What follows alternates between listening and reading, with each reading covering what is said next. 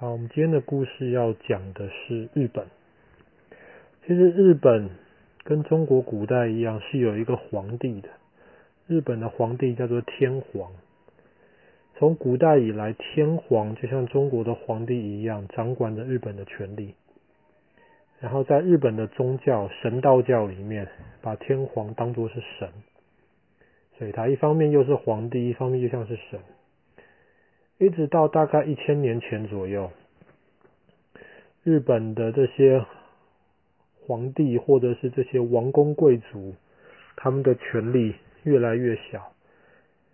比较之下，有一群武士，一群会打仗的一群军人，他们因为会打仗，然后他们的权力就越来越大。后来这些武士你打我，我打你，皇帝或者天皇没有办法阻止。结果后来有一个最厉害的武士，他就开了一个幕府。中国没有类似的这种东西，但是幕府就是由一个将军，就是武士中的一个领袖，来管理日本全部的事情。他也没有想要废掉天皇，因为天皇是神嘛。他只是武士，只是说好听一点，就是把天皇让天皇住在皇宫里面，由武士来保护着天皇。当然，全部的权力都在武士手上，以致以前的中国还有人认为日本的这个幕府的将军其实就是日本国的国王。当然，其实不是，名义上国王是天皇。好啦，日本最后一个也是最有名的一个幕府叫做德川幕府，那个就是在十六世纪日本的战国时代，很多小国家你打我，我打你之后。最后胜利的那个人建立的就是德川幕府。德川幕府建立之后呢，当时德川幕府的将军就做了一个决定，他不要让日本受到其他国家的影响，他就把整个日本国关起来，除了几个特定的港口还是可以跟明朝或者其他国家做生意之外，整个日本是不允许跟其他国家接触的。就这样子过了两百五十年。一直到一八五三年吧，一直到一八五三年，有几艘美国的军舰开进东京湾。他们本来是想跟日本人做生意的，可是没有想到这几艘军舰开进东京湾的时候，看到的日本人每一个人都觉得是大怪兽。怎么会有大怪兽可以开在海上呢？这些大怪兽还吐着黑烟。看起来非常厉害，还可以发出那种声音很大、威力很强大、可以打很远的大炮。这美国军舰开进了东京湾，给日本人非常非常大的震撼。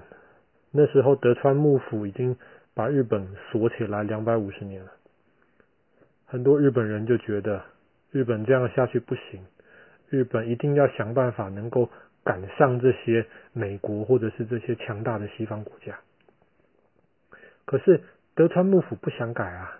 为什么？德川幕府已经享受了一切的权利两百多年了，他为什么要改呢？所以就这样子，那些离东京最远的一些地方，有一个地方叫萨摩，它在日本今天九州的，九州是日本四个岛其中之一，它在九州的最南边。以及另一个叫长州，长州在日本今天的本岛的最南边，这两个地方离东京都很远。然后萨摩和长州的一些武士，他们就开始决定，不行，幕府这样子太可恶了。我们如果不把幕府废掉的话呢，我们没有办法来好好的来进行一些改变，好好的让日本来学这些西方国家的科技。这些美国的军舰来是在一九五三年的时候，在一九呃一八五三年的时候，在一八四三年的时候，清朝有一个中国人叫做魏源，他对日本没什么兴趣，他那个时候就写了一套书，在一八四三年的今天，一八四三年的一月三号出版，这套书叫做《海国图志》。就是海上的很多国家关于他们的图跟一些记录，我、这个书有六十多本，很大很大的篇幅的一大本书，在中国没什么人看。可是这一本书流到了日本去了。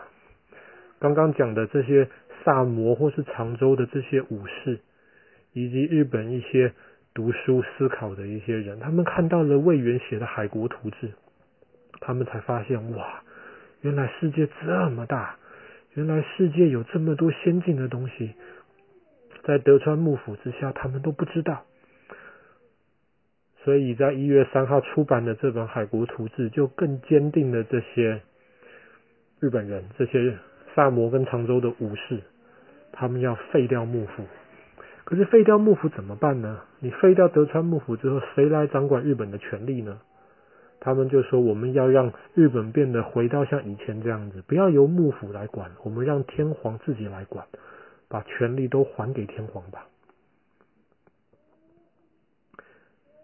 本来以为他们是要打仗的，可是那时候越来越多日本的武士开始抗议了，抗议德川幕府了。所以经过了很多次的讨论啊、暗杀呀、很多的计谋啊，后来德川幕府的将军、德川幕府的领袖，他就做了一个让人很意外的决定，他就说：“那不打仗了吧？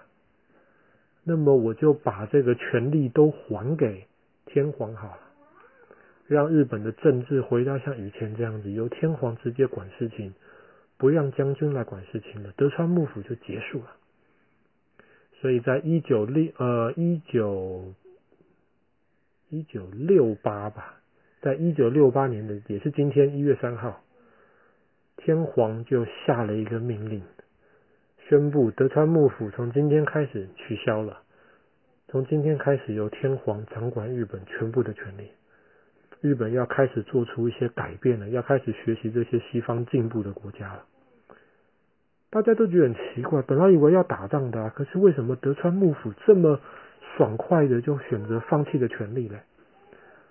本来德川幕府是这么想的，德川幕府的将军想说，反正我现在当将军，很多人妨碍我，真的要打仗起来也很麻烦，也不一定打得赢，不如就这样子吧。我就把这个权力还给天皇，那天皇也不可能自己管这么多事情啊。到时候我还是一个有钱有权力的贵族啊，然后到时候我再加入新的政府里面，反正我有权有权力，新的政府里面的事情还是我管。这个是德川幕府的想法，所以将军就很爽快的把权力还给天皇。可是这些萨摩或是长州的这些武士当然不肯啊。把你德川幕府结束掉了，就是为了让你德川幕府的影响力从日本的政治里面消失啊！由天皇带领一些年轻人、想法开明的人，能够来做出一些改变啊！所以后来他们在京都外面又打了一场仗，这个时候由萨摩和长州的那些武士们打赢了幕府的军队。那场仗从京都附近，从日本的中间一直打，一直打，打到北海道，日本最北边的那个岛。后来总算，总算萨摩和长州的军队把支持幕府的军队都消灭掉了。那也是日本到目前为止最后一场内战。把他们都消灭掉了之后呢，天皇才顺利的取得权力。那个天皇就是明治天皇。后来他做的事情，我们就叫做明治维新，这个就今天就不提了。今天提的就是在一月三号的时候，魏源出版了那个《海国图志》，在中国没人读，可是没想到对日本的影响那么大。以及在一月三号，天皇下令德川幕府结束，从此日本的武士的这个时代就过去了。好了，今天故事就讲到这里了。